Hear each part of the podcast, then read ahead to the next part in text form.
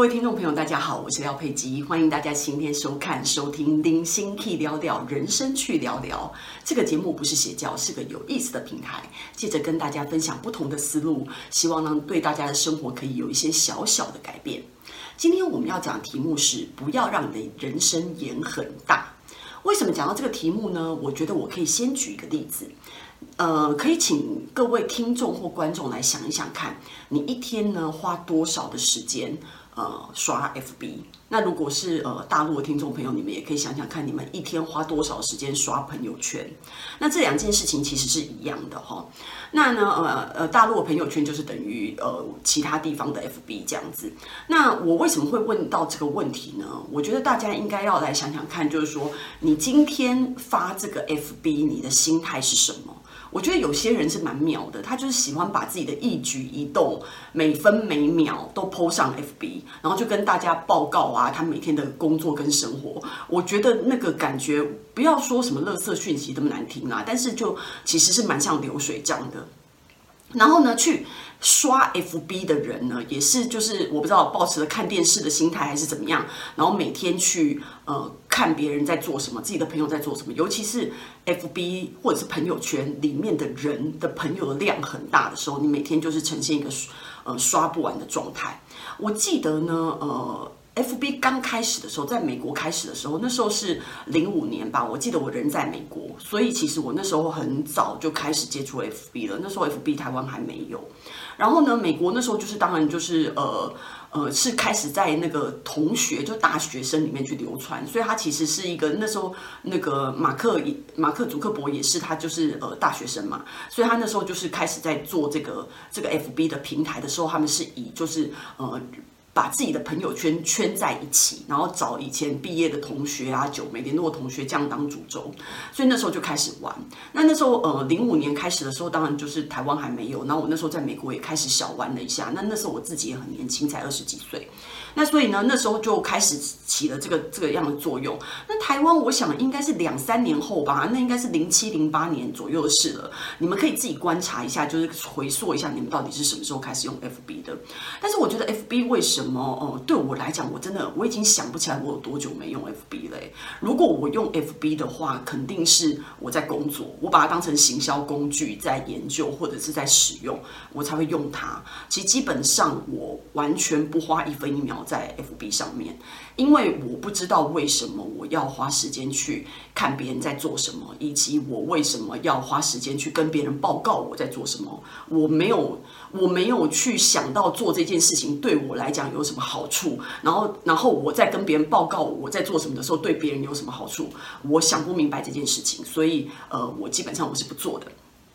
那大家可以想想看，就是说，因为 FB 里面总是就是你你你，我们自己讲一个例子好了，就是说，呃，如果你们你们看到有那种九月一号就是开学季好了，然后就会有很多，就像我们这种年纪就有很多妈妈嘛，然后他的小孩可能就是小上小学一年级的时候，然后第一天上学，然后妈妈就会疯狂的洗版 FB、啊，然后跟大家讲说他的小宝贝上学第一天了，然后怎么样的感动什么的，那我内心很想要翻一千个白眼，说其实我们世界上的每一个人。叽叽呼呼都有上过小学一年级，好吗？就是这种感动，就是其实只有我很想要讲说，nobody cares，只有你自己会很在乎这件事情，然后去跟别人讲，那别人也是很捧场的在那边按赞啊，然后呃回复几个言不由衷的留言，就是我不知道这样子的生活到底对你有什么帮助，然后呃你的心态是什么？你是希望别人给你一点，就是你，因为我觉得我觉得常常就是需要用 FB 的人。他是不是没没有什么中心思想，或者是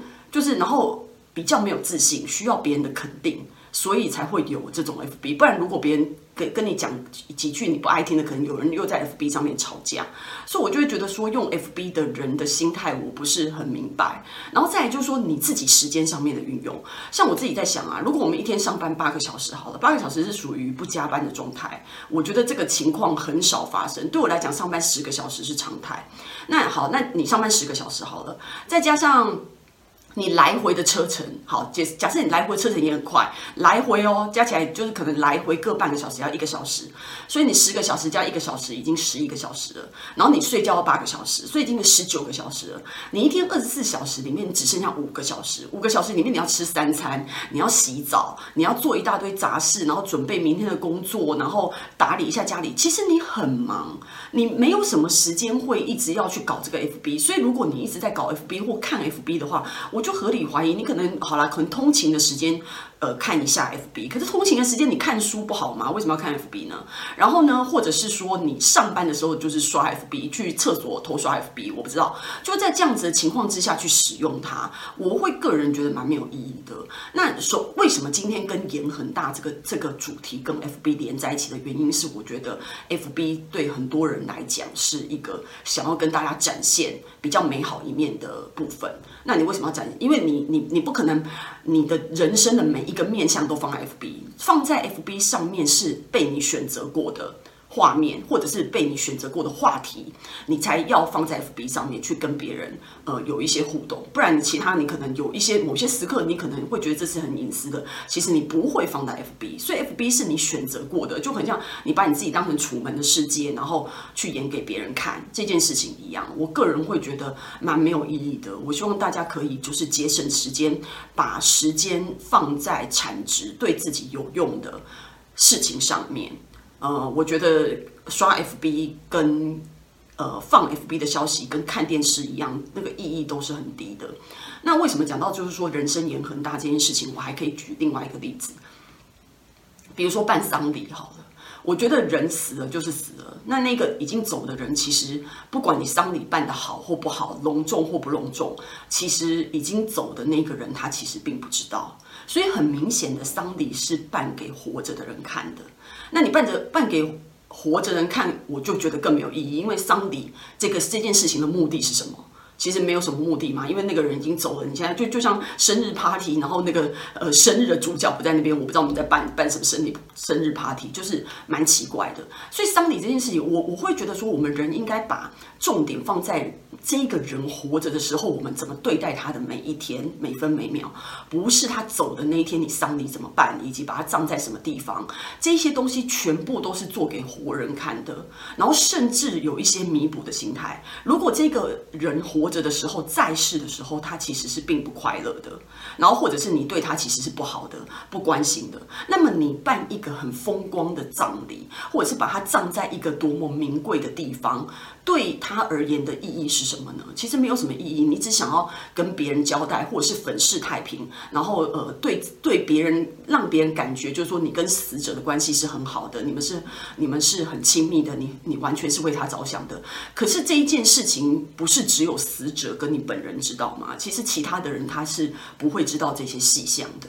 所以，我现在要讲的这些点，就是说呢，不要让你的人生演很大的点，就是说，其实你在人生的道路里面，你所演的每一天，你所经历过的每一件事情，你唯一要关心的观众，其实只有一个人，那就是你自己。你没有必要做任何的演出，po 任何的好的照片、好的一面，然后做很多、花很多时间在那边修图、放那些东西，然后给别人看，然后或者是安慰别人说那就是你自己什么的。我的意思是说，这些东西都不需要花你太多的时间。那如果你真的有什么东西你要跟别人分享，你可能一周一次啊，一个月一次都很多了，把时间真正花在关心自己、跟自己相处。让自己有所成长的地方，真的没有必要去演很大。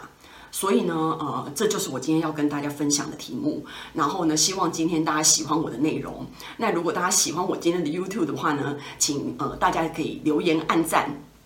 然后并且转发，更重要、更重要的呢是订阅我们的频道哦。那如果在 Apple Podcast 的朋友呢，也希望给我五星好评，然后下面给我留言。那另外我在 SoundOn，然后 Spotify、KKBox 也都我有有我的 Podcast。那希望大家可以订阅，然后并且准时收听。我们下次见。